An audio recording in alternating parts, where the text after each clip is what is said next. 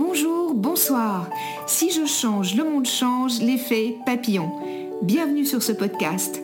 Je m'appelle Victoire Tessman et je vais vous proposer au fil des épisodes de faire évoluer le monde ensemble grâce à nos prises de conscience au quotidien. Je ne suis pas une experte. Je choisis simplement de partager mes découvertes et ce que j'ai personnellement mis en place pour faire évoluer mon monde vers le meilleur. J'emprunte à Martin Luther King cette phrase qui est tellement actuelle. Nous n'avons plus le temps de nous reposer sur l'espoir, il est temps de passer à l'action.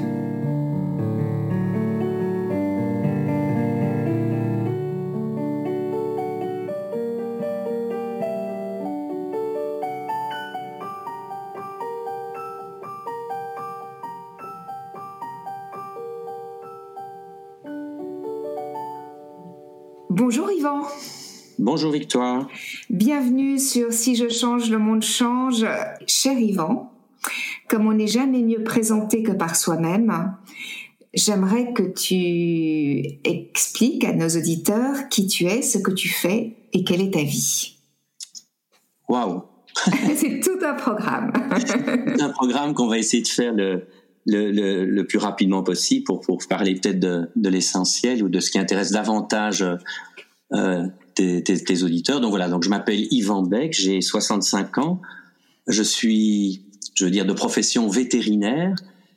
Je travaille à Bruxelles. Il est clair que cette profession m'a entraîné très tôt euh, à avoir un lien très très particulier que j'avais déjà dès ma naissance au Congo avec le monde vivant. Donc très rapidement dans, dans, dans l'exercice de ma profession, j'ai j'ai un petit peu switché vers 25-30 ans en m'occupant d'une association qui s'appelle euh, Planète Vie et qui est une association belge, petite mais très active, euh, qui a un regard sur les questions d'interdépendance entre l'homme, le vivant et la Terre d'une façon générale. Oui, je ne sais, pardonne-moi, je ne savais pas que cette, je ne savais pas que Planète Vie existait depuis aussi longtemps en fait. Donc je le découvre grâce à toi. C'est formidable que déjà il y a euh, donc euh, autour de 35-40 ans cette euh, cette association et, et eu envie de faire ce lien entre entre le toutes les formes du vivant quoi d'une certaine manière et de le protéger.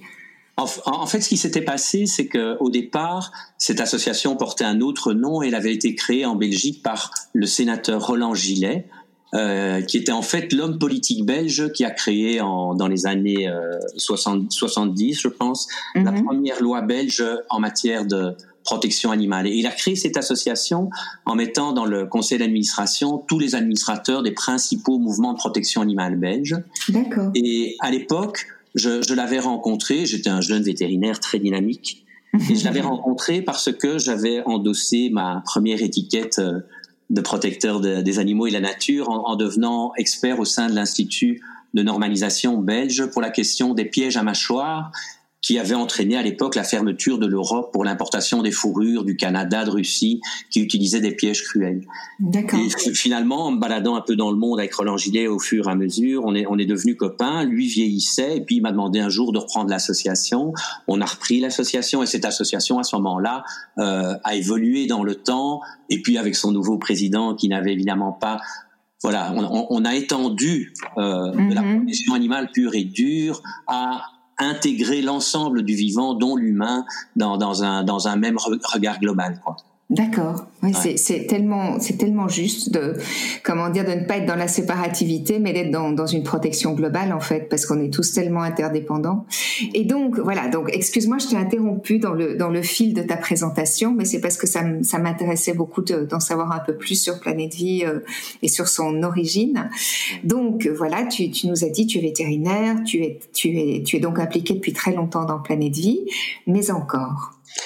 Mais donc en, en, cours de cheminement, Planète Vie qui est essentiellement un, un organisme de conscientisation.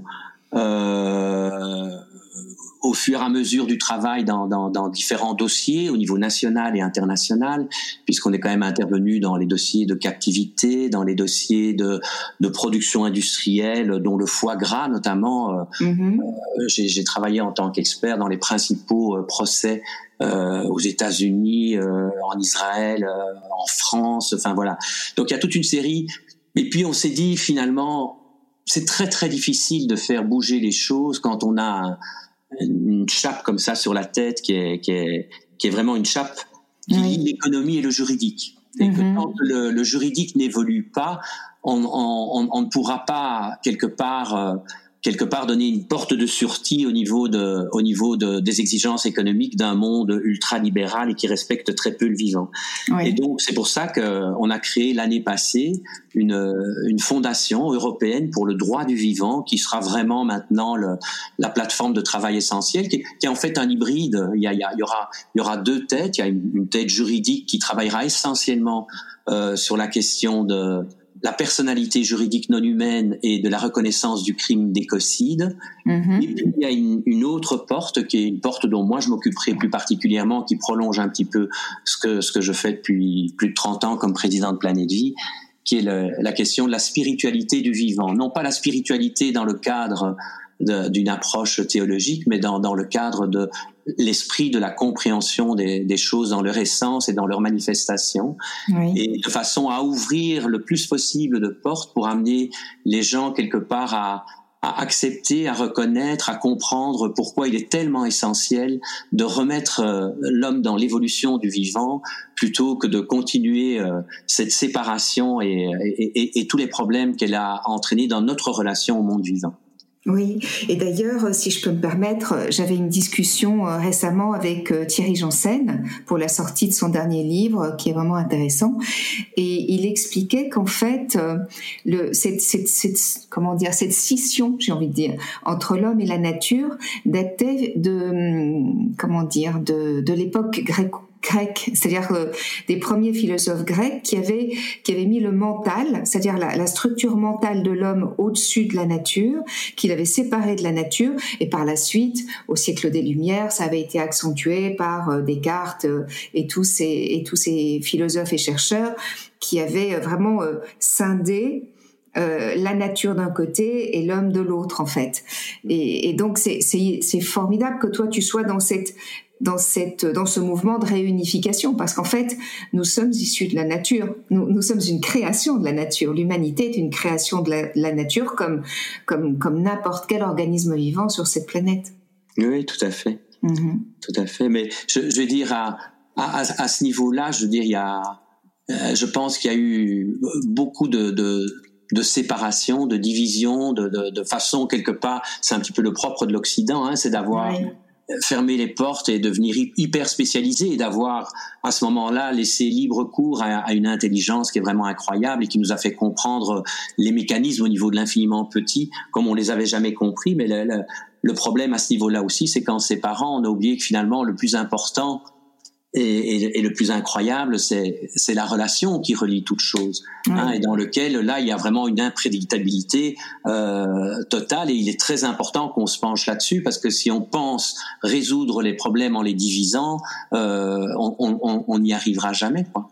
et c'est vrai que dans, dans, dans, mon évolution à moi, j'ai eu la chance aussi euh, quand j'ai commencé à me poser des questions et que, que je m'étais réinscrit à l'UNIF après, j'avais fait une, un DES dans un troisième cycle en environnement euh, de me poser la question des limites entre l'esprit la, et, et, et, la matière, et puis d'avoir d'autres interrogations à ce niveau-là, et de rencontrer les maîtres tibétains. Et effectivement, je veux dire, dans mon cheminement personnel, euh, ma façon de voir et de penser le monde depuis plus de 30 ans, je me suis occupé à la fois de Planète Vie et d'une association, enfin d'un d'un centre de bouddhisme tibétain ici en Belgique. Mm-hmm. Et, là, l'approche la, rejoint au niveau au niveau holistique exactement l'approche que l'on a dans, dans, dans, dans, les sciences. Cette séparation n'a pas lieu d'être quelque part. Oui, oui. Dans, dans, dans, les sciences, comme tu dis, dans, dans, dans les, le véritable esprit scientifique. Oui, quand on prend maintenant la physique quantique et compagnie, je veux dire, le, positionnement est très différent. C'est-à-dire, il y a plusieurs vérités qui existent à des niveaux d'expression différents. Hein. Mm-hmm. L'infiniment grand et l'infiniment petit. D'ailleurs, les lois ne, ne, ne, ne, vont pas toujours euh, ensemble, mais au-delà de ça, euh, il y, a, une approche de la physique quantique qui est quand même donne une compréhension du monde qui est, qui est, très proche et qui, qui rattache vraiment le, le, spirituel à la science actuellement. Il n'y a plus la fracture qu'on avait dans le temps, au contraire. Oui, et, d'ailleurs, euh, son nom m'échappe, mais il y a des astrophysiciens qui aujourd'hui euh, vont même, d'une certaine manière, dans le sens de, de, relier euh, le sacré, le, spirituel, même, j'ai envie de dire, le divin, au fonctionnement de l'univers. Et c'est assez étonnant de observer ça, de voir que des scientifiques finalement, à un moment donné, euh, se disent que qu'il y a quelque chose de d'inexplicable et d'inexpliqué qui est plus grand que nous et, et, voilà et qui, demande une certaine humilité en fait pour euh, pour se dire que notre intelligence pour le moment n'arrive pas à capter cela et que peut-être accepter que les lois de l'univers euh, sont peut-être aussi des lois divines d'une certaine manière. Donc, euh, enfin voilà, en tout cas, c'est ma façon de le dire. Je ne sais pas si tu si tu es d'accord avec ça, mais euh, voilà. En mettant peut-être dans le divin pour essayer de, de, de nouveau de ne pas créer de, barrières. De, barrières. Oui, oui. Tout ce qui dépasse notre esprit, je veux dire, et qui est exprimé dans notre culture de façon différente, quoi. Oui, oui, oui, oui, pour ne pas qu'il y ait d'amalgame religieux, j'ai envie de dire. Voilà. Il y avait Tring Swatan qui avait écrit le bouquin notamment avec Mathieu Ricard. Mm hein, je ne me rappelle plus, j'ai lu ça il y a longtemps. Et puis moi, un, des bouquins qui vraiment m'avait fait basculer il y a 30-40 ans, c'était le bouquin de ce, cet astrophysicien euh, euh, américain, Fritjof Capra, oui. Euh, le Tao de la physique, hein, dans, dans, dans, lequel il avait vraiment euh, mis en parallèle et retraduit en, en phrases, d'une part les formules mathématiques euh, des physiciens quantistes actuels, et d'autre part la traduction des textes des Védas 2000 avant Jésus-Christ, où dans, dans, dans, dans, chacun des deux aspects, les méditants qui s'échappaient, je veux dire, euh, euh, en méditation et les physiciens quantiques donnaient leur vision du monde, quoi. Et quand, quand mm-hmm. on voyait ce qui en, en ressortait en écriture mot, mais je veux dire l'expérience, je veux dire des méditants ou des physiciens quantistes sur la compréhension du monde était vraiment euh, incroyable. Ces questions d'interdépendance et tout, euh, de, c'est incroyable. C'était très très proche l'un de l'autre. Mm-hmm. Oui, c'est toujours fascinant de voir ça. C'est, enfin moi je trouve que c'est même réjouissant. Donc euh, cette fondation pour le droit européen, euh, elle est assez récente, euh, Yvan? Alors elle, date depuis, euh, bah, depuis le Covid à peu près. Elle a été reconnue comme fondation d'utilité publique maintenant. Elle est déjà très très engagée parce que finalement c'est une sorte de switch depuis des occupations et un réseau que l'on a depuis des années mhm. avec mais bah, maintenant euh, une tête de liste qui est, qui est la fondation. Mais mhm. donc, il veut dire que nous avons déjà des, des, très gros partenaires avec lesquels on travaille, euh, un Stop Ecocide, enfin il y en a, il y a toute une série comme ça, et, et, et, il y a déjà des dossiers sur lesquels euh, euh, Javier Paniagua, qui est, qui est, qui est donc mhm. le président de la fondation et qui est prof de droit à Barcelone et à, Madrid. Donc, travaille déjà euh, dans, dans, le cadre de projets au niveau de l'ONU et tout ça. Donc, c'est une mhm. jeune fondation, mais intégrée dans un, pro, un, projet global dans lequel elle est déjà partenaire et, et, et, particulièrement active. Et en ce qui me concerne moi, euh, bon, oui, on n'en avait pas parlé, mais bon, dans, dans les moyens de communication de, de Planète Vie, on avait eu cette idée euh, un peu folle, mais qui a, qui a finalement eu euh, énormément de, de, de, de retentissement, de, de, de, créer un premier film qui est sorti en 2010, qui s'appelait Love Me Tender, qui a été sacré Magritte euh, en 2011, qui a eu euh, énormément d'écho aussi, aussi bien au niveau national qu'européen et qu'international. C'est un, un, documentaire qui a été très très fort regardé.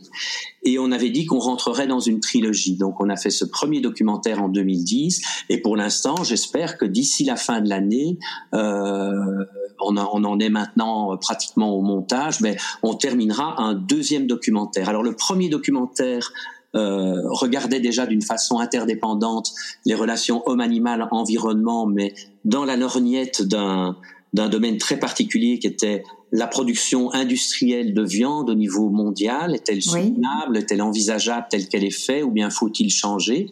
Et on ouvrait mhm. toutes les portes de réflexion autour de ça avec toute une série d'intervenants. Mhm. Et, euh, et, le documentaire que l'on va faire maintenant, qu'on va probablement probablement intitulé euh, Écocide, effectivement, tournera sur trois volets, toujours dans, dans, dans une perspective d'interdépendance. D'ailleurs, l'interdépendance du vivant sera vraiment le, le mécanisme d'explication du vivant qu'on prendra comme comme centre, comme deuxième deuxième volet. Le premier, c'est le constat de la disparition, puisqu'on est vraiment, on, il faut pas l'attendre, on est dedans dans la sixième extinction de masse, hein, au rythme où on est là mhm. maintenant. Euh, hein, dans ton livre, tu parlais toi-même des 75% de disparition depuis 40 ans au niveau des mammifères. Enfin bon, voilà, il y, a, y, a, tout un, un, dossier qui est ouvert et reconnu maintenant. Ça va pas arriver, c'est déjà. Le oui, on est en plein dedans, oui, absolument. Mm. Le, deuxième aspect, c'est de voilà, ça, ça, ça fonctionne. Pourquoi? Parce qu'on a un mode de fonctionnement, alors qu'on a complètement oublié que dans dans dans la vie, euh, dans dans, dans le vivant, dans l'organisation des écosystèmes et de la planète, l'interdépendance, la coopération et la solidarité euh, sont vraiment les mécanismes de base. Sinon, il n'y a rien qui fonctionne. Mm-hmm. Et tenant en compte ces deux aspects-là, le troisième volet qui s'ouvrira, c'est c'est les moyens de, de, de transformation, aussi bien au niveau d'une responsabilité individuelle, comment vouloir changer le monde si nous ne changeons pas nous-mêmes? Je veux dire, on doit d'abord nous-mêmes être en adéquation avec ce que l'on est pour pouvoir avoir une relation saine avec ce que l'on voulait, ce qu'on voudrait voir arriver. Donc là, c'est plutôt des aspects comme la, la méditation ou l'éducation. Hein, l'éducation. Oui, l'éducation est tellement importante, ouais. Mhm, ouais. Et alors, le, bah, le, le, deuxième volet sera évidemment le, le volet un peu plus juridique, c'est-à-dire comment transformer et donner à nos sociétés les moyens de, de se transformer au niveau économique. Mais c'est la, question de la personnalité juridique non humaine et la question de la reconnaissance du crime d'écocide au niveau international. Mhm. Voilà, ça en gros c'est l'enveloppe globale qu'on voudrait. Alors, ce film, euh, on va en faire vraiment un film zéro carbone pour essayer de rester en adéquation entre ce que l'on pense, ce que l'on vit et ce que l'on offre aux gens. Et euh, et d'autre part, j'ai coupé mon, mon, contrat avec ma première maison de production parce que ça devenait vraiment très très difficile à gérer. Mhm. Donc ce sera un film qui sera produit par la fondation. Et euh, comme il est produit par la fondation, le jour où on l'a terminé, euh, on va essayer de trouver le plus de, de personnes, d'influenceurs et tout ça pour nous aider. Mais on l'offrira gratuitement euh, aux écoles, aux associations avec lesquelles on travaille en aux, aux autres. Il y aura, il y aura jamais de droit d'auteur. On va l'offrir à la société de façon à, à essayer de, de, de pousser ces réflexions le plus loin possible.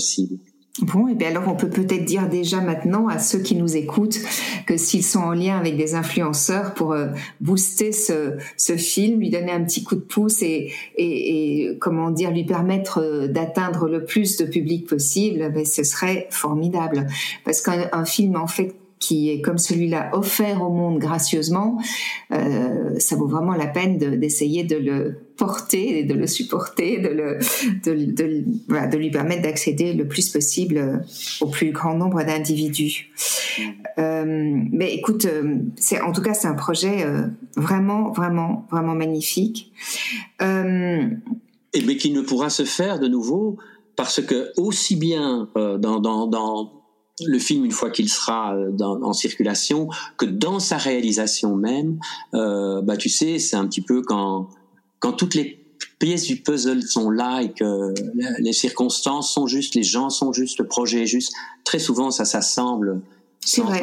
problème. Le, le film n'aurait pas pu exister si on n'avait pas eu euh, euh, un nombre de personnes incroyables dans différents continents qui qui se sont mis dedans, qui participent, qui aident de façon généreuse avec euh, avec tout ce qu'ils ont dans la tête et dans le cœur et qui est finalement tellement complémentaire. Euh, mm-hmm. Voilà, voilà, s'il y en a qui écoutent, je, je, les remercie en tout cas tous pour tout ce qu'ils ont fait. Et mm-hmm. sans eux, ce film n'existerait pas, quoi. Et, et dis-moi, Yvan, alors comment fait-on un comment crée-t-on un film, euh, euh, comment dire, sans empreinte carbone? Mais écoute, c'est pas difficile, hein. Euh, enfin, c'est pas difficile. Non, c'est peut-être un peu complexe, mais pas trop difficile. Il y a maintenant énormément de de moyens euh, internet pour entrer en contact euh, et surtout quand on connaît les gens. Mhm. Nous l'avantage que l'on a depuis 30 ans de travailler sur les mêmes sujets, c'est qu'on connaît déjà beaucoup de gens qui sont impliqués. Euh, Peter Singer pour la question de, hein, de, de, des êtres sensibles hein, et alors au niveau associatif, Claudine André pour les bonobos, Jane Goodall avec qui j'avais déjà participé dans mon enfin on, voilà, on est en contact avec tous ces gens. La plupart du temps, ils, ils ont déjà été tellement interviewés sur des choses qui leur portent à cœur et dont certaines ont un intérêt, mais qu'on peut récupérer des, des, images et des interviews de qualité. Mm-hmm. Le, le, tout après, c'est une question de montage, c'est le génie du montage, mais euh, je, je, veux dire, on, on, peut se mettre en, en, en, contact, en relation, compléter éventuellement, ben, comme tu le fais maintenant avec un podcast euh, uniquement mhm. oral, mais on peut le faire avec des avec et le Covid a facilité la tâche pour ça. Hein. Il y a plein de mhm. petits studios indépendants où on peut faire des et à ce moment-là, après, ben c'est trouver des banques d'images euh, et, et, essayer de mettre, allez, je dirais la la sauce pour rendre les choses parce qu'il faut interpeller les, les gens en, en ayant des orateurs qui à la fois ne sont pas des qui ne sont pas des, des, orateurs en tant que tels, mais des gens un peu comme Pochon dans notre premier film. Je veux dire, quand on l'écoutait, ben ça, ça, frappait une bonne porte, une porte de cœur en relation avec notre thème. C'est tellement juste ce qu'il dit, les gens mhm. se reconnaissaient là-dedans. Donc, on, on, peut associer tout ça et essayer de faire quelque chose dans lequel on ne déplace pas des équipes entières pour finalement aller filmer et refilmer des choses dans lesquelles on, on peut retrouver dans des banques de données ou pour lesquelles les gens ont déjà ont déjà participé dix mille fois, quoi. Et oui, oui. des questions de montage et de, il y a moyen. Enfin voilà, en tout cas, je pense qu'on y arrivera. Bon, ben c'est super en tout cas. Quel, quel magnifique projet. Je sais que tu as aussi été très actif et que tu as réussi, d'ailleurs, à comment dire à à ce que, par exemple, euh, il y ait plus de delphinarium euh, en France, euh, en Flandre, par, pardon, en France, ça serait formidable s'il n'y en avait plus. Mais en Flandre, je sais pas en Flandre, hein, c'est pas en Flandre. Hein. Donc, ah, pas en, en, Flandre. En, Belgique, parce que tout le monde n'est peut-être pas, voilà, notre mmh. belge, on, a, on a, il y a quatre régions, une, une, région germanophone qui est beaucoup plus petite, mmh. mais sinon on a essentiellement la Wallonie, la Flandre et la, et, et la région Bruxelles. Mmh. Donc il y avait deux delphinariums en Belgique Hein, le, le, premier était à Anvers, je dis était parce qu'il n'existe plus, et le deuxième existe encore et se trouve à ah. Bruges. Donc il y, a, y, a, y, a, une vingtaine d'années, et d'ailleurs c'était à, à, cette époque-là pour euh, retracer un petit peu toute cette histoire-là. Hein, donc nous avions euh, organisé toute la réflexion et euh, et finalement la fermeture du delphinarium d'Anvers. Et on mhm. avait écrit à cette époque-là un premier, enfin, premier livre qui s'appelait euh, euh, Il faut sauver Iris et Ivo, qui étaient les, les deux les dauphins. Ouais. Voilà. On voudrait les, on, on, voulait les remettre vers un centre de réhabilitation, ça n'a pas pu se faire. Ils sont partis à Duisbourg, ils sont morts lamentablement à, à Duisbourg. Mais par contre, le delphinarium d'Anvers a été fermé, quoi. Hein mm -hmm. on, nous avons continué à ce moment-là à mettre un petit peu la, la, la, la, pression. On a réussi à obtenir euh, euh, une législation au niveau de la région wallonne qui a interdit toute nouvelle euh, ouverture dans le futur d'un delphinarium en Wallonie, admettant donc que cette activité se fait au détriment de, de la santé des, des, dauphins. Bon, on va pas mm -hmm. entrer dans, dans Si les gens veulent, mm -hmm. je peux envoyer des infos, il y a assez. Moi, j'ai continué à travailler dans toutes les commissions parlementaires concernant le delphinarium de Bruges. Lors de la dernière commission parlementaire, bon, qui était complètement noyautée par, par l'industrie de, des dauphins, euh, après deux ans de, de, de, travaux, finalement, les, les, conclusions qui étaient mises en place permettaient la, la continuation de, du delphinarium en rajoutant un bassin, ou enfin bon, c'est-à-dire peanuts, hein, c'est comme faire oui, oui. la mer. Donc on a refusé de, de signer le, le, compromis proposé à ce moment-là et on s'est on s'est retiré du, du processus ce qui veut dire que le, le, le delphinarium de, de, Bruges existe encore actuellement. D'accord. Entre-temps, et de façon tout à fait, je veux dire, emblématique, on a, on a réussi euh, maintenant en région Bruxelles-Capitale, que, qui n'aurait jamais eu de delphinarium, hein, on voit pas un delphinarium non. à Bruxelles, mais on a réussi à le faire, à faire interdire euh, tout projet d'ouverture de delphinarium. Mais ce qui veut dire, c'est symbolique en tout cas. C'est symbolique, mais ça veut dire oui. qu'on a deux régions sur trois qui l'interdisent, quoi. Oui. Et, et, sur base de ça, comme le ministre euh, flamand en charge euh, de, du bien-être animal en Flandre est assez ouvert à notre réflexion. On continue à travailler avec lui. Et, euh, et pour l'instant, on, on, est arrivé à, à voilà, j'espère que ça va passer très très bientôt, mais en tout cas c'est en, en, en, cours de vote euh, avec le bien-être flamand et le ministre flamand. Euh, d'interdire toute nouvelle reproduction de dauphins à, à Bruges et d'interdire toute nouvelle incorporation de dauphins. Ça veut dire en, en, peu de mots les dauphins qui sont là, soit si ça continue comme ça, ben, iront au terme de leur vie, qui en général est assez brève, malheureusement. Mais après, le delphinarium sera arrêté et il pourra, lui, voter l'interdiction de toute nouvelle ouverture. Mm -hmm. Ou alors, les dauphins euh, seront euh, je veux dire, comme Iris et Ivo, envoyer vers d'autres structures hors Belgique et de la même façon, il fera. Donc ça veut dire que de toute façon, euh, voilà, ça aura pris 20, 25 ans, mais euh, mais ce delphinarium à un moment ou autre à interdire, euh, à interdire effectivement la détention de cétacés, dont ce n'est absolument pas la place, c'est absolument pas éducatif, c'est des mouroirs pour ces espèces magnifiques. Et euh, ben voilà, faut euh, si, si on peut faire passer un message voilà, faut, faut, faut essayer de faire ce que l'on peut, faut jamais se décourager, faut lâcher prise sur tous les résultats, garder le cap, beaucoup de souplesse dans ce que l'on fait et continuer à avancer. Et, puis ben voilà, les choses, les choses arrivent parce que les consciences bougent et euh, ça, voilà, c'est être le delphinarium et j'espère qu'après, ben, ce sera d'une façon générale les eaux où le, où le problème est strictement le même, quoi. Oui, oui, oui, bien sûr, absolument. Mais, mais j'aime beaucoup ce que tu viens de dire et qui est d'une telle justesse, qui est de dire que que finalement euh, lâcher prise sur le résultat, c'est-à-dire être engagé garder l'espoir, continuer à œuvrer, mais, mais finalement lâcher prise sur le résultat, parce que c'est quand on ne lâche pas prise sur le résultat, c'est là qu'il y a des crispations qui se mettent en place en fait. Et ça, je trouve ça vraiment euh, très juste ce que tu dis là. Euh, toute cette, toute cette, euh, comment dire, tout cet engagement, toute cette évolution intérieure, tu nous as dit tout à l'heure que tout ça avait jailli de certaines lectures et de certaines prises de conscience il y a longtemps. Euh, comment ont réagi les gens autour de toi quand petit à petit tu, tu es devenu ce que tu es aujourd'hui? Comment comment ça s'est comment ça a été accueilli, accepté euh, Tu vois? avec beaucoup d'humour.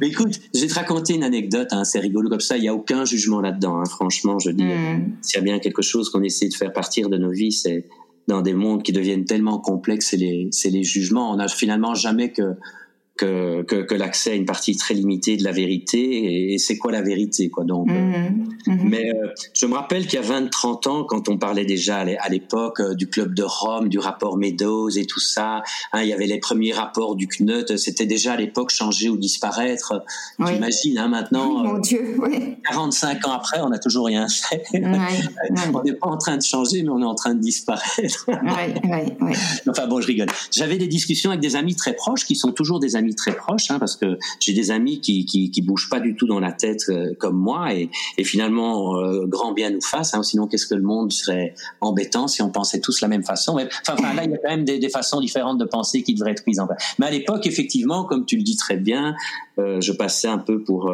en tout cas dans, dans un certain milieu ici, bien pensant de Huc et ses environs que tu connais, hein, puisque oui. tu étais belge. oui, oui voilà, j'étais un peu anachronique, quoi. Hein, et, euh, et, et j'étais le doudingue. Et on avait des discussions dans lesquelles Yvan était le doudingue, quoi. Mm-hmm. Et, et, maintenant, quand on se met 45 ans après, euh, c'est assez rigolo de voir que finalement, nous, en tant que doudingue, on continue notre petit euh, travail euh, mm-hmm. dans lequel on trouve énormément de joie et, de, et quelque part qui nous nourrit mm-hmm. énormément et qui nourrit nos proches aussi parce que parce qu'on est quand même des moteurs très positifs.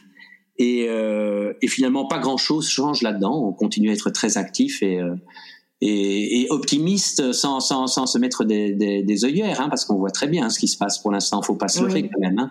Si on ne bouge pas très très rapidement, euh, l'avenir de l'humanité et du monde vivant, la vie passera à travers. Mais enfin, je veux dire, euh, il se peut très bien qu'il y ait quand même beaucoup qui disparaissent dans les 10 ou 20 années qui viennent maintenant, dont les populations humaines. Enfin, on va pas revenir là-dessus.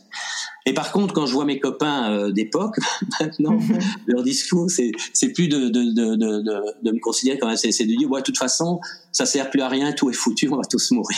Ah oui, d'accord. Donc ils sont passés, ils sont passés du déni euh, au, au, désespoir. Du, déni au désespoir, en oubliant qu'au milieu, ben il y a la voie du milieu, sans être nécessairement bouddhiste, et, et, qui, qui, qui, permet malgré tout de, de, de, continuer à essayer avec toutes les, hein, toutes, toutes les portes d'entrée, tous les moyens mm. que l'on a de, de, de, prendre des leviers pour décoincer un coin qui permettrait dans des coins d'être de travailler en interdépendance pour ce changement de, de, monde qui est tellement nécessaire actuellement. Oui, et il n'y a pas de choix, quoi. Donc, et surtout pour nos enfants et nos petits-enfants et les générations d'après. Pour les arbres et pour les fourmis et pour les abeilles. Et il y a un jour, on retirera la pièce de trop et on peut toujours se demander quelle, quelle est la pièce qui va nous tuer, quoi. Est-ce que c'est la dernière qu'on retire avec tout qui s'écroule ou bien est-ce que c'est la première qu'on a retirée, quoi? C'est, je veux mhm. dire, elles, étaient toutes essentielles et finalement, à force de faire des bêtises, eh ben, on a été une étape trop loin, quoi. Il faut pas croire, hein, le, le, on parle du changement climatique, mais le changement climatique et le, et le vivant en tant que tel d'abord sont intimement liés.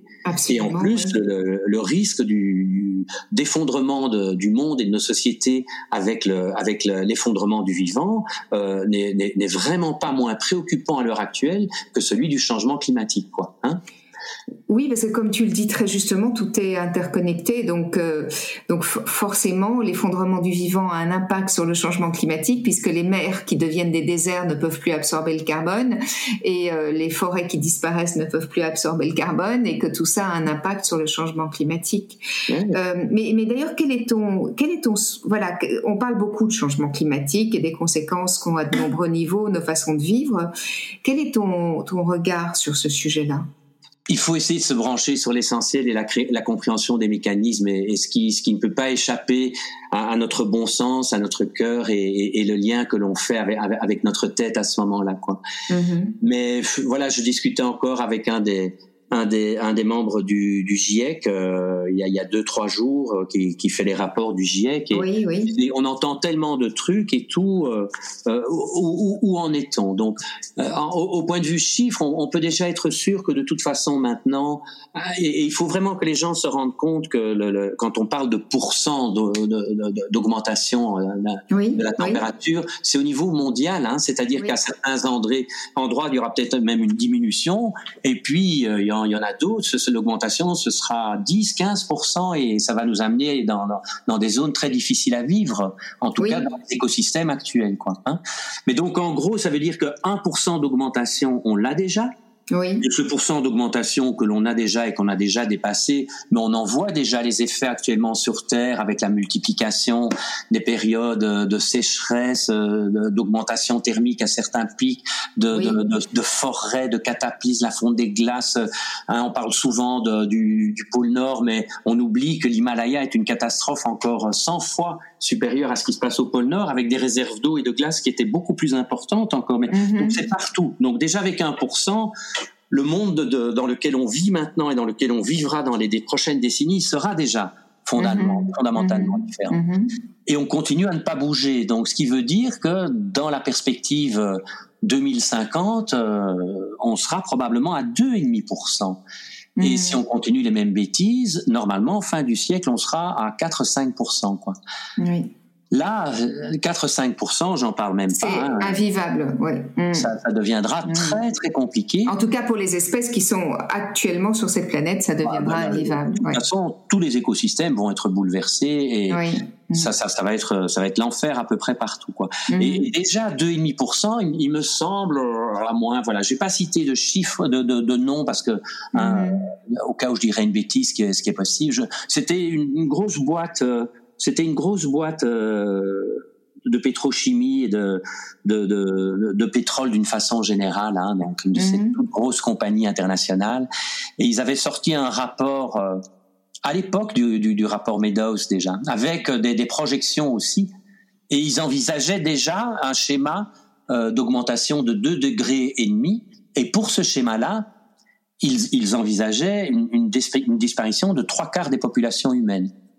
C'était, ouais, c'est impressionnant. Ouais. Hein, alors effectivement, il reste un quart. Si on mhm. parle, c'est pour ça que je dis que les chiffres, pour moi, c'est nonsense de mhm. parler des chiffres. Il faut essayer de voir ce qu'il y a au-delà des chiffres. Oui, oui, oui, bien sûr. Quel sera ce quart? Comment va-t-il se réorganiser? Euh, hein, mhm. euh, Oui, puis des populations humaines, mais il, est clair que les pays riches auront peut-être plus de, de, possibilités de faire face avec la technologie que des, des, pays plus pauvres. Mais d'un autre côté, s'il y a un, un déplacement tel euh, de population. Écosystème, bah, il est possible que, que ce qui était le Sahel aujourd'hui devienne l'Éden demain et vice versa. Mhm, mhm. Ce qui est sûr, c'est que les, les, phases migratoires dont certains se plaignent tellement maintenant et les conflits, les guerres que ça va enchaîner, bah, vous savez, enfin, tu sais, Victor, moi, si je vois ma famille qui est en train de mourir, je, je serai le premier à migrer et essayer de trouver une tête. Ça va être euh, mille fois ce que l'on a maintenant aussi. Enfin, voilà. Mhm.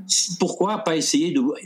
La, la, chose la plus extraordinaire ce qui, qui s'est passé, et franchement, toute mort est une mort de trop. Hein, donc, euh, mhm. ça ne sert à rien de, de, de, de minimiser le COSIT en disant euh, c'est 0,001% de mortalité hein, dans des populations cibles pour ceux qui meurent, pour leur famille, c'est une catastrophe. Hein, mhm. Mhm. Mais si on parvient à bloquer ce qu'on a bloqué au niveau mondial, au point de vue économique, que ce soit dans les pays ou que ce soit partout, toute la vie a été bloquée pour un problème quelque part qui n'a un impact aussi faible, oui, alors alors fait-il qu'on pourra plus jamais dire qu'on ne peut pas faire la même chose pour un problème qui risque de balayer l'humanité dans 20 ans quoi? Je veux dire, je comprends pas ce qui est en train de se passer, hein, que ce soit oui, je suis d'accord avec toi parce que quand on voit que nos gouvernements, euh, comment dire, prolongent les autorisations de pesticides, prolongent, enfin toutes sortes de choses qui devraient être interdites euh, euh, absolument, et que en France il y a eu cette fameuse convention des 150 citoyens pour le climat qui a fait des propositions absolument évidentes. Et quand on voit ce qu'on en a fait, parce qu'il y a une influence des lobbies qui empêche finalement de mettre les choses en place, on se dit que c'est incroyable. En effet, cette épidémie a réussi ce qu'on n'arrive pas à faire parce qu'il y a une influence immense des lobbies finalement.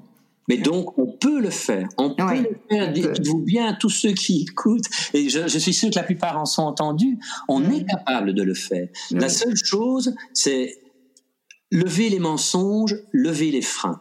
Hein, mhm. donc il y, a plein de gens, j'entends, il y a les théories complotistes et tout. Euh, en, raccourci, je pense que tout le monde est au courant du grand complot international, mhm. c'est l'ultralibéralisme. Je veux dire, c'est peut-être un système de fonctionnement qui a porté ses fruits pendant des décennies et tout ça, mais qui a quand même mené la planète à l'endroit où on en est maintenant. Quoi, hein. donc si on veut aller l'étape d'après, il faut qu'on change fondamentalement notre façon de fonctionner les uns avec les autres et avec la planète. Ça, il n'y a, a, pas à en sortir. quoi. Et on peut le faire. On vient de montrer que pour le Covid, on peut tout bloquer, mhm. on peut le faire. Donc, comment se fait-il que toutes les conventions, tous les accords qui étaient pris, tout est passé à la trappe alors qu'on est focus Covid, Covid, mhm. et alors que l'essentiel, euh, ben, ben, ben on n'en parle plus et on n'y pense plus. Quoi. les 17 ODD qui avaient été signés par une majorité de, pays, les objectifs de développement durable euh, pour 2030, il n'y en a aucun qui sera réalisé alors qu'avant le Covid, on était en train de travailler dessus. C'est-à-dire le Covid va nous faire sauver euh, ou, avancer pour euh, quelque chose de visible derrière nos portes, mais qui finalement est totalement minoritaire, parce qu'en plus, il faut pas croire que ce sera le dernier, on devra vivre avec, et il y aura les suivants. Hein. On n'a mhm. pas changé nos modes de fonctionnement, et certainement pas avec le monde vivant. C'est clair qu'on a des épidémies, des épidémies, et ça va, ça va continuer. Quoi. Tant qu'on change pas, ça va continuer. Mais par contre, il est temps maintenant qu'on se dise, ok, euh, aux hommes politiques, euh, soyez efficaces et, et, frappez là où c'est essentiel pour le plus grand nombre. Quoi. Mhm. Oui, et moi j'ai la conviction, je ne sais pas quelle est la tienne, mais moi, j'ai vraiment profondément la conviction que nos hommes politiques, euh, ils agissent en fonction de ce que les citoyens mettent en place. Parce qu'en fait, c'est nous qui avons le pouvoir. Et d'une certaine manière, si nous agissons, si nous agissons d'une certaine manière, si nous sommes de plus en plus nombreux à agir d'une certaine manière, nos hommes politiques vont suivre le mouvement. Mais tant que nous attendons, euh, comme des enfants, que nos hommes politiques fassent ce qu'il faut faire, euh, je, je, pense qu'on peut encore attendre longtemps. Moi, mon, mon hypothèse, c'est que c'est vraiment à nous de montrer l'exemple et, et, et qu'alors les hommes politiques se diront qu'il voilà, il n'y a plus d'autre solution, je pense. Ouais. Mm. Ouais, bah, ouais, je, c'est ouais, complexe aussi. C'est complexe mm. aussi parce que moi, je pars d'un principe général, mais pour l'instant, je suis confronté à une, incompréhension totale parce qu'effectivement ce principe euh, n'arrive pas à terme. C'est que dans le monde politique, il, devrait y avoir, comme dans n'importe quelle catégorie euh, sociétale, hein, les deux extrêmes, et, puis au milieu quand même des gens, euh, des gens qui ont choisi cette voie effectivement parce que parce qu'ils ont quelqu'un quelque chose à apporter à la société. Mmh. Et pour l'instant, je pense que c'est l'essentiel du monde politique, c'est plutôt du clientélisme et je, je, ne vois pas. En fait, on manque dramatiquement, euh, aussi bien au niveau mondial que par continent et que par pays, euh, de gens visionnaires. Quoi. Il, y a, il n'y a plus de gens visionnaires. Euh, on n'a plus de Gandhi, on n'a plus de Mandela, on n'a plus de gens qui portaient on n'a plus de véritable, on n'a plus de véritable leader. On n'a plus de leader, on n'a plus de leader. Et, les gens sont tellement dégoûtés par la façon dont ça se passe, hein, mm. qu'au lieu de rebrousser les manches parce que c'est maintenant dont on aurait besoin de leader, euh, ben ils veulent même plus en entendre, en entendre parler. Quoi, c'est une, mm-hmm. catastrophe. Hein, une mm-hmm. catastrophe. Mm-hmm. Tout pays confondu. Hein. Oui. Euh, avec, un clin d'œil à la Belgique, qui par exemple a déjà vécu deux périodes avec plus d'un an sans gouvernement, je veux dire, euh, reconnu, donc euh, voté, élu, donc en, affaires courantes, comme on dit, et où finalement ça n'avait jamais autant marché que sans gouvernement. oui, c'est intéressant à observer. C'est oui. à la Belge, ça. Oui. c'est vraiment intéressant. Donc reviens parmi nous, Victoire, il y a une place à prendre. Cher Yvan, est-ce qu'il y a encore quelque chose que tu aimerais partager avant que je te propose mon petit questionnaire de Proust? Qu'est-ce que je voudrais partager? Qu'est-ce que je voudrais partager? Je, pense qu'on partage tous l'essentiel. Euh, quand, on, quand on simplifie vraiment quand on simplifie vraiment les, enseignements qui peuvent nous être donnés dans, plein plein de traditions, euh, ce, changement qu'on voudrait avoir euh, et qui est essentiel actuellement. Quoi, je veux dire, euh, je, je pense qu'il y a vraiment euh, des, des, des, des, étapes qui rejoignent tellement ce que ce que tu mets en avant, c'est-à-dire le soi, le monde, et c'est d'abord dissiper l'illusion. Mm-hmm. Et ça, c'est vraiment un travail sur soi, quoi. Hein. On, on, a vraiment été formaté, le, le, continent où on est né, la ville où on est né, l'éducation qu'on a reçue, donc c'est retourner à l'enfant et, et, et peut-être avant l'enfant que nous avons été et essayer de retrouver cette base qui est vraiment une base d'amour et de compassion qui est présente en chacun de nous, qui est présente partout, qui est vraiment universelle. Mm-hmm. Une fois que cette base-là est, est, rétablie, est assainie, eh bien à ce moment-là, la, la vérité, c'est-à-dire les choses telles qu'elles sont et sans aucune connotation, euh, peut, peut, peut, peut apparaître, peut se mettre en place et peut commencer son jeu d'interdépendance. Mhm. Donc, donc voilà, moi ce que je, je souhaite à chacun, c'est de trouver l'outil qui, qui lui permette de se retrouver lui-même de, de, de, façon à ce moment-là à ce que ce qu'il met en place et ce qu'il offre au monde et avec ce lâcher prise parce que les choses ne cessent d'évoluer, si les choses arrêtent d'évoluer, elles sont mortes, quoi. Hein, donc c'est pas mhm. difficile. Le monde est vivant, il est changement, il est évolution. Et cette évolution ne doit pas générer des craintes, mais elle doit, elle doit générer vraiment un, un désir de s'intégrer dedans, de participer, de créer quelque chose de beau. Parce que qu'est-ce que la planète est belle et qu'est-ce que le monde est beau. Quoi. Donc voilà, je souhaite à chacun de faire ce chemin parce que il y a rien de plus gratifiant. C'est comme ça qu'on sera heureux nous-mêmes et qu'on rendra, qu'on rendra le, le, le, le monde, à commencer par nos proches et puis les proches de nos proches. Euh, qu'on les rendra heureux. Quoi. Il faut vraiment entrer là-dedans, dans, dans, dans, cette résilience. Quoi. Et vraiment, il faut rentrer là-dedans. Je le souhaite à tout le monde, en tout cas.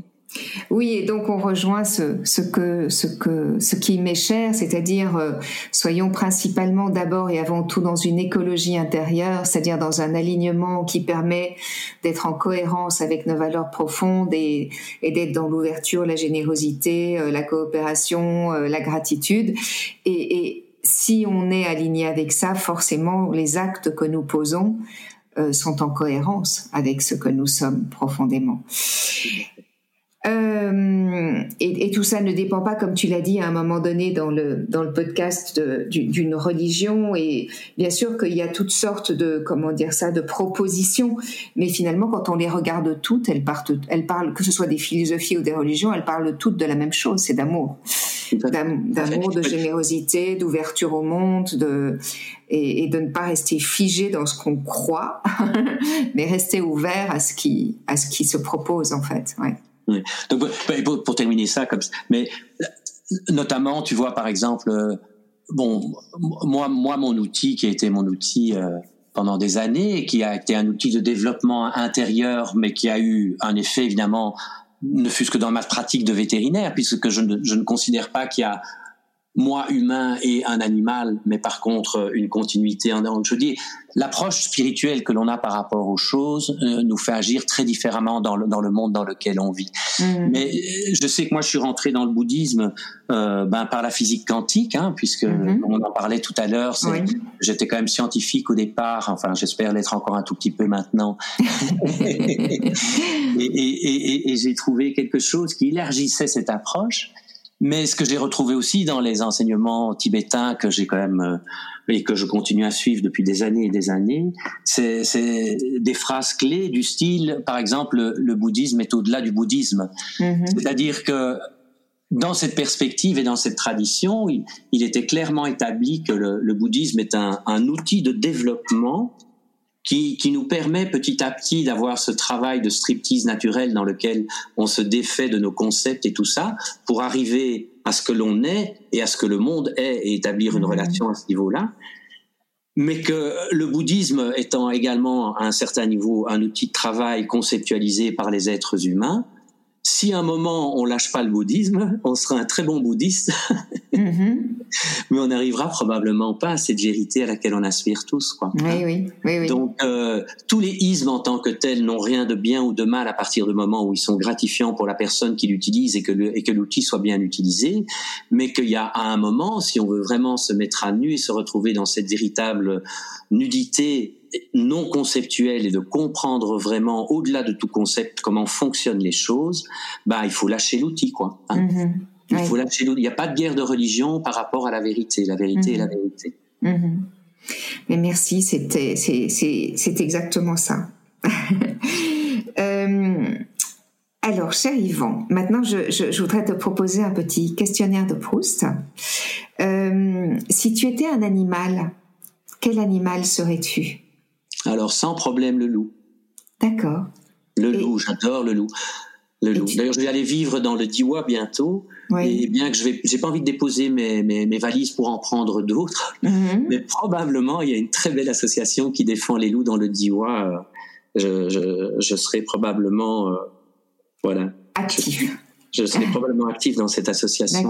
Les Alors ça, ça, me touche d'autant plus que c'est un animal que j'aime profondément aussi parce que j'ai écrit toute une série d'histoires pour enfants et pour pour euh, pour chaque histoire j'ai évidemment je me suis beaucoup beaucoup beaucoup beaucoup documentée et euh, et j'ai j'ai appris des choses tellement extraordinaires sur la structure sociétale du loup et sur euh, et, sur cet sur cet animal sur cet être vivant extraordinaire que que bon ben ça me touche beaucoup que ce soit cet animal là que tu as choisi. je ne vais pas te retourner la question, ça c'est ce si mauvais humour belge. Donc, chère Victoire, euh, euh, explique-moi pourquoi Yvon a choisi le loup, puisque tu connais très bien le loup.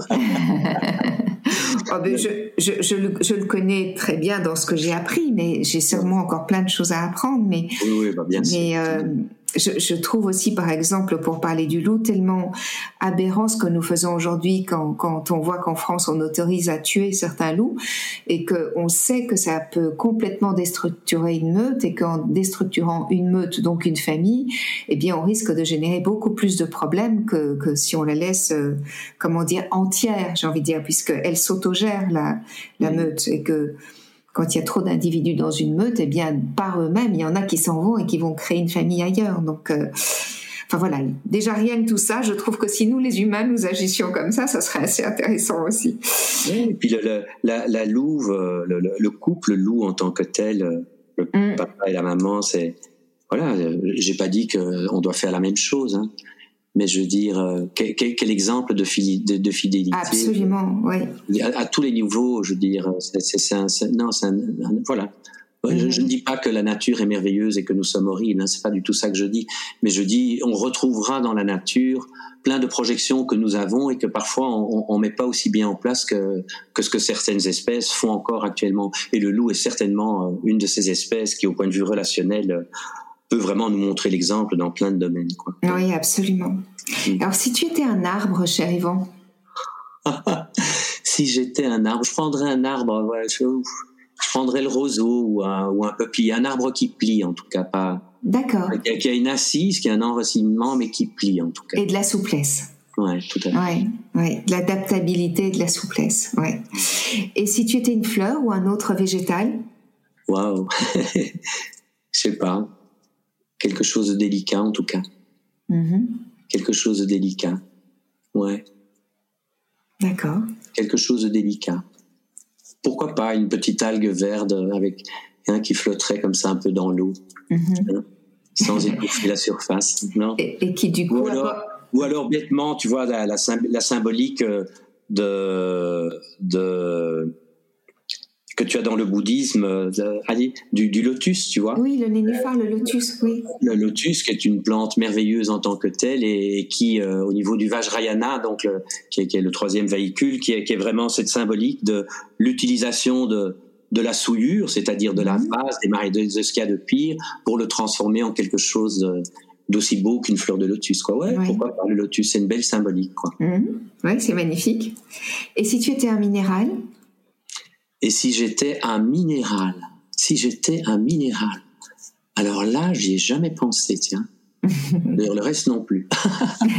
Écoute, si j'étais moi, l'argile, c'est bien, l'argile. Mm-hmm. L'argile, c'est bien. L'argile, on peut l'utiliser pour guérir, on peut l'utiliser pour faire des, poteries, on peut l'utiliser, on peut le laisser être simplement euh, sur la terre. Non, l'argile, c'est sympa. C'est. Mm-hmm. oui, en, effet, c'est un minéral magnifique et, qui en plus est, composé de toutes sortes de choses qui sont autres que minérales. Donc c'est vraiment euh, hyper intéressant. Et ma dernière question, Yvan, c'est si après une vie bien remplie comme celle que, comment dire, que tu vis aujourd'hui, tu choisissais de revenir sur notre belle planète, quel serait le monde que tu aimerais y découvrir?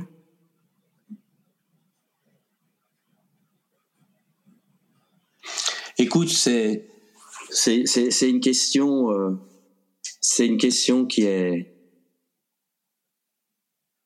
c'est une question qui est pas facile. Je veux dire, je, voudrais essayer vraiment de te répondre avec euh, avec cœur, avec, ce que j'estime vraiment qui m'a été transmis à la fois par ma par ma vie d'Européen et euh, et par par ma pratique spirituelle en tant que telle je ne sais pas du tout de, quoi sera fait le monde demain. Je ne sais pas ce qu'est, je ne sais pas ce qu'est un monde ou une image du monde que je voudrais avoir. C'est des choses auxquelles je réfléchis euh, relativement peu.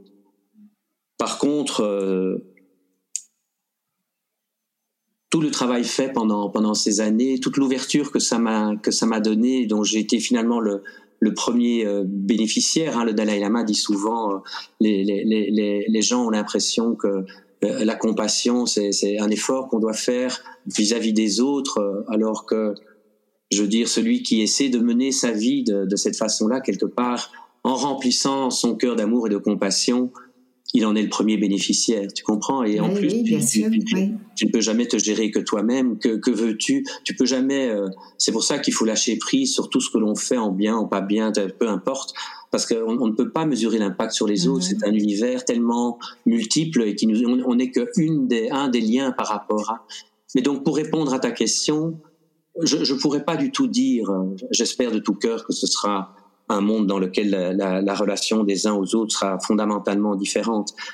Par contre, avec beaucoup d'humilité et, en fonction de ce que j'ai reçu, euh, quel que soit le monde dans lequel euh, je renaîtrai, j'aimerais de, tout cœur pouvoir y renaître et, avoir peut-être euh, un peu plus de réalisation pour avoir un impact dans lequel cette transformation vers un monde de solidarité, d'amour et de compassion puisse se faire. Ça, c'est voilà.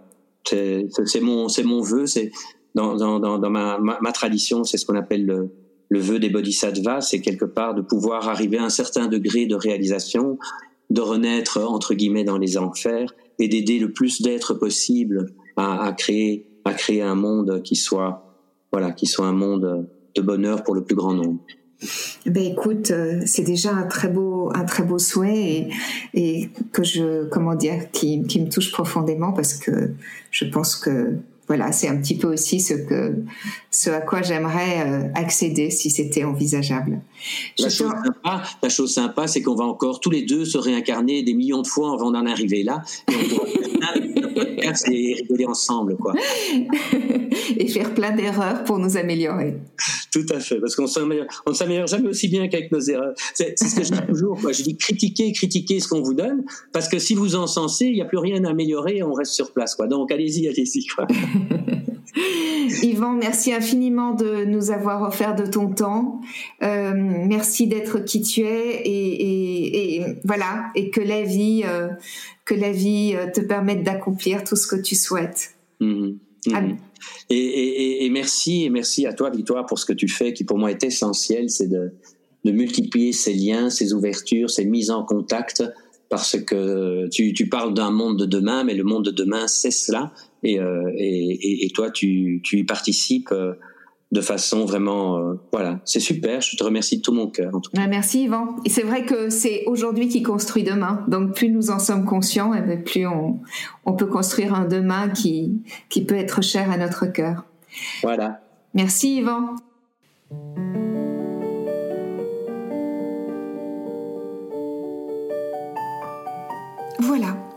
j'ose rêver qu'au fil des semaines nous créerons ensemble un grand mouvement citoyen et humaniste qui prendra sa source dans nos envies du meilleur. Je compte sur vous pour m'envoyer des infos que je partagerai sur ce qui se fait près de chez vous, sur ce que vous avez mis en acte vous-même, sur ce que vous avez découvert et qui vous démontre que tout est possible. Si vous lisez mon livre, Si je change, le monde change, l'effet papillon, illustré par Laurie Neuis Barboteau, vous découvrirez que ce mouvement de conscience mondiale est présent partout et qu'il ne tient qu'à nous de l'inclure dans notre quotidien. Le changement ne viendra pas de nos dirigeants ou de nos politiques, en tout cas pas pour l'instant. Le changement et le respect de la vie ne peut venir que de nous, de toi, de moi, de nous. Merci d'avoir écouté cet épisode. J'attends vos commentaires et vos propositions avec impatience. Vous pouvez me joindre en commentaire sur ce podcast, mais vous pouvez aussi le faire sur Instagram ou sur Facebook à Victoire Tessman. Si vous avez aimé ce podcast, je vous invite à cliquer sur 5 étoiles sur votre plateforme de podcast favorite. À très bientôt sur Si je change, le monde change, l'effet papillon.